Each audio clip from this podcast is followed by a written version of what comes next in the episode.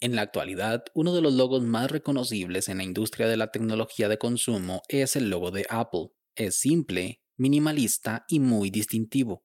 Casi todos sus productos lo llevan grabado de alguna manera. Lo podemos ver en computadoras, tablets y teléfonos inteligentes de la marca, incluso en sus tiendas.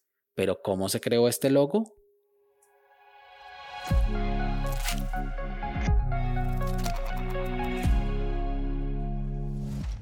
Hola a todos, esto es Daily Meeting, un podcast diario de tecnología. Este es el capítulo 94 y hoy es lunes 28 de junio de 2021 y es el Día Internacional del Orgullo LGBT. Por este día tan importante es que se celebra el Pride y también es el mes del orgullo. Mi nombre es Melvin Salas y en los próximos minutos hablaremos sobre por qué el logo de Apple tiene una mordida, así que comencemos.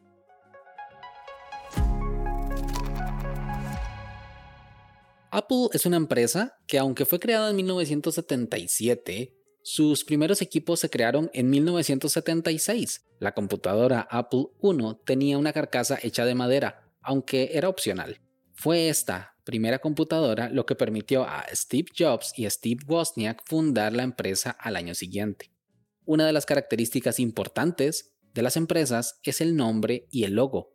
Apple la tenía clara. Se llamaría así por inspiración de Jobs al visitar una plantación de manzanas años antes durante su iniciación a una dieta que tuvo. Pero el logo era un poco más complicado. Steve Jobs y su socio Ronald Wayne eran aficionados a las artes, las ciencias y las letras, y muy amantes de las mentes brillantes como la de Sir Isaac Newton. Hay una leyenda o mito que cuenta que en el verano de 1666 Newton estaba estudiando a la sombra de un manzano cuando una fruta cayó junto a él, lo que le hizo reflexionar sobre por qué los objetos caían de manera perpendicular al suelo. Por eso Jobs y Wayne quisieron recrear esa misma escena para el logo de Apple. Solicitaron a un ilustrador hacer una recreación de Newton sentado a la sombra del árbol, la manzana brillante sobre su cabeza, todo enmarcado en un cuadrado en forma como de ventana con un poema en el marco y una cinta alrededor que cite Apple Computer Company.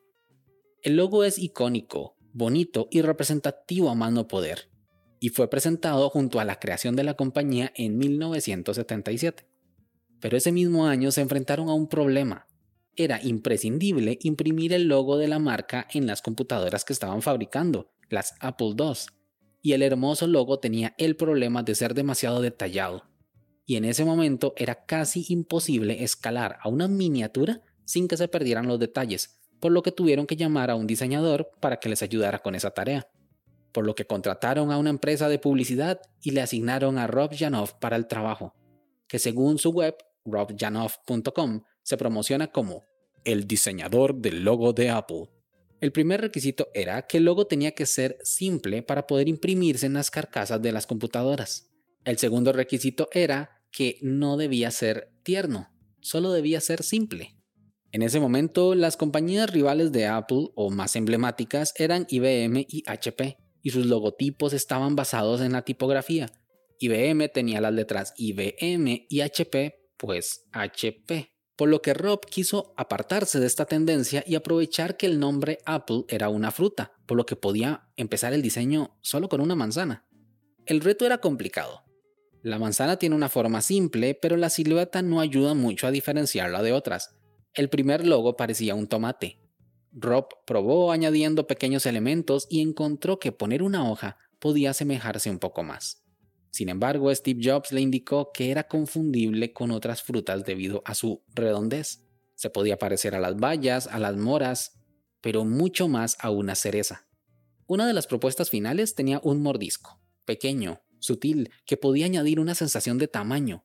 Una cereza muy pequeña para tener esa clase de mordisco, así que era simplemente perfecto. Luego de tener listo el concepto, añadieron seis barras horizontales de colores, para simbolizar dos cosas.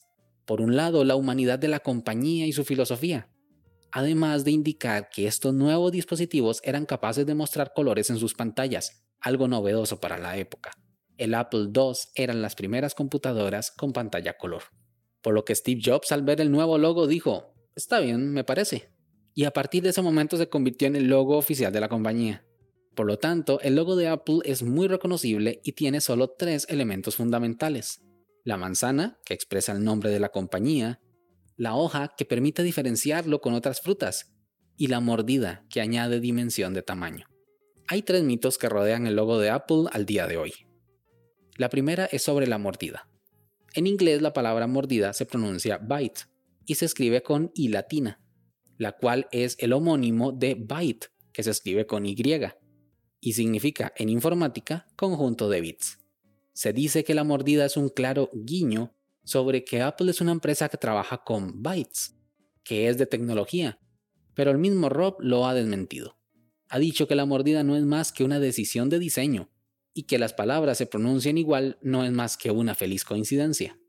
El segundo mito es sobre Alan Turing, el cual es uno de los pioneros de la informática durante la Segunda Guerra Mundial. Se dice que Turing se suicidó en 1954 al comerse una manzana con cianuro, pero tanto Apple como Rob han dicho que tanto el nombre como el logo no tienen nada que ver con ese suceso. El tercer mito dice que el logo original de Apple era de colores al igual que la bandera del orgullo LGTB, lo cual es falso, porque los colores del logo y de la bandera tienen un orden diferente, y los colores del logo de Apple era para indicar que el dispositivo tenía pantalla color. Sea como fuere, el logo de Apple solo ha tenido un cambio importante desde 1977, y fue en 1998 cuando quitaron el color arco iris y lo reemplazaron por un diseño cromado o monocromático en varias ocasiones, y es el que conocemos hasta el día de hoy. ¿Y qué opinas tú? ¿Debería Apple volver a su logo multicolor? Sin más, este episodio llega a su fin. Recuerda dejar tus comentarios en Twitter, arroba Melvin Salas. Si quieres estar atento sobre los capítulos futuros, no olvides suscribirte desde tu aplicación de podcast favorita. Y también suscribirte a la newsletter semanal en melvinsalas.com barra podcast. Nos escuchamos mañana. Hasta luego.